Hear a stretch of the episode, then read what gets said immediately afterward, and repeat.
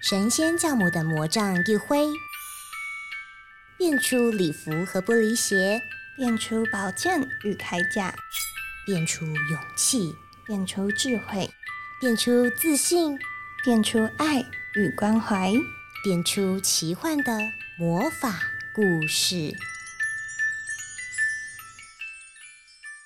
欢迎收听《哔哩吧啦蹦》。今天的魔法故事是：来大金鱼的肚子里玩吧。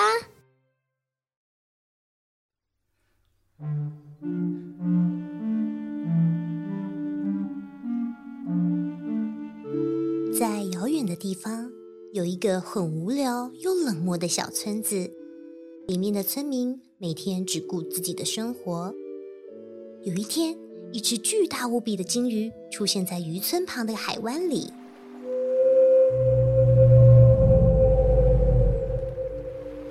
它的眼睛跟房子一样大，轻轻移动身体，就好像可以把整个村子压垮。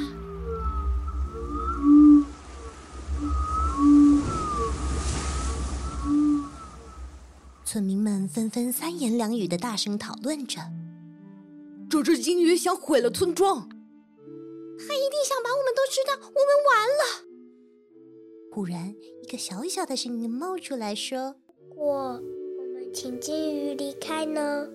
一直以来都很安静的小女生艾丽这样问。每个人都觉得不可能，他可是个怪物，你叫他走，他就会走吗？艾丽虽然很害怕，但还是鼓起勇气去跟大金鱼说：“请你离开这里。”如果你是因为肚子饿了才来，我可以把所有的点心都给你，但请你一定要离开。嗯，我不饿，我是肚子痛，很不舒服。你可以帮帮我，到我的肚子里看看是怎么了吗？艾丽进到金鱼的肚子里。看到好多好多从来没看过的有趣玩意儿，哇哦，这么多东西呀！他试试这个，弄弄那个。突然间，金鱼的肚子就不痛了，金鱼不再痛苦的拍打海浪，村庄和港湾都恢复平静。金鱼的肚子里好有趣呀！艾丽回到村庄，兴奋的跟所有人讲了金鱼肚子里的奇妙世界。村民原本有点怀疑，有点好奇，但还是决定跟着艾丽到金鱼肚子里看一看。在金鱼肚子里，大家试着试着，渐渐找到自己喜欢的事。你们看，我种的花开了。有人肚子饿了吗？我烤的新鲜面包出炉啦！坏掉的家具包在我身上，我能让它变得跟新的一样。我可以帮大家保管钱，就不怕钱被偷走了。事情太多记不住的话，我来用电脑帮忙处理。身边很不舒服吗？我知道，让我来陪伴你。每天黄昏，村民们带着完成的作品，愉快的回到村庄。时常停靠在各个村庄的大金鱼告诉村民们：“这就是工作。”有一天，一群陌生人到村庄里，他们大声地说：“哇，真是个好村子，有得吃，有得穿。有这些人帮忙，我可以爱睡多久就睡多久，爱吃什么就吃什么。对呀，工作这么辛苦，还有可能会失败，我才不要做嘞。”听着听着，有些村民开始想：“对耶，为什么我每天要去工作呢？”睡晚一点多好。没多久，街上的花枯萎了，东西也坏了，也没人修理。食物吃光了，却没人想动。大金鱼肚子又开始不舒服，看到大家不想再到它肚子里，心里也很难过。艾丽不想看到村庄失去希望的样子，她问陌生人：“你们怎么不回自己的村庄呢？”陌生人支支吾吾地说我们什么都不会，那里没有人工作，所以村庄又脏又乱，没办法住，没有东西吃，没地方睡觉，还是你们的村子比较舒服。：“艾丽说，可以跟我们一起试试看呀。所有的事情都是可以学的。村民们也纷纷附和。我们一开始都很害怕，但只要互相合作，大家都会帮忙。虽然有时候会失败，但成功之后很开心哦。做了之后发现不喜欢也没关系啊，多试试其他的就好了。尝试之后，陌生人们彼此小声的讨论着。艾莉，你说的没错，我在大金鱼肚子里交到了很多好朋友。回想起来，工作完毕之后，我晚上都睡得特别香。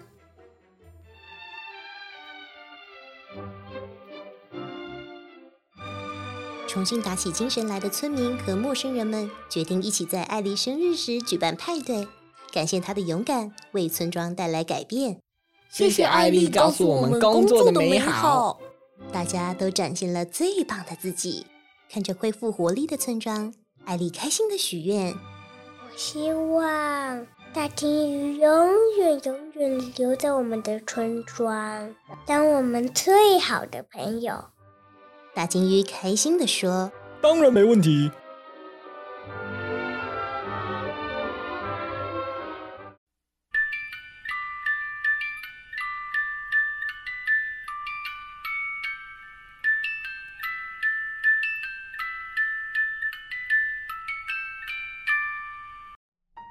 小宝贝们，听完故事，你脑中浮现了什么画面呢？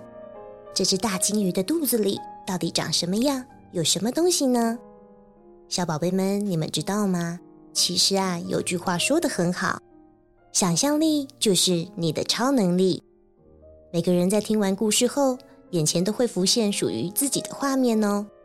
这个画面可能因为你的成长经历和想象有着独一无二的特殊性哟。故事中一切的起因皆来自于大鲸鱼肚子疼痛，身体的不适使得它痛苦的摇摆身躯。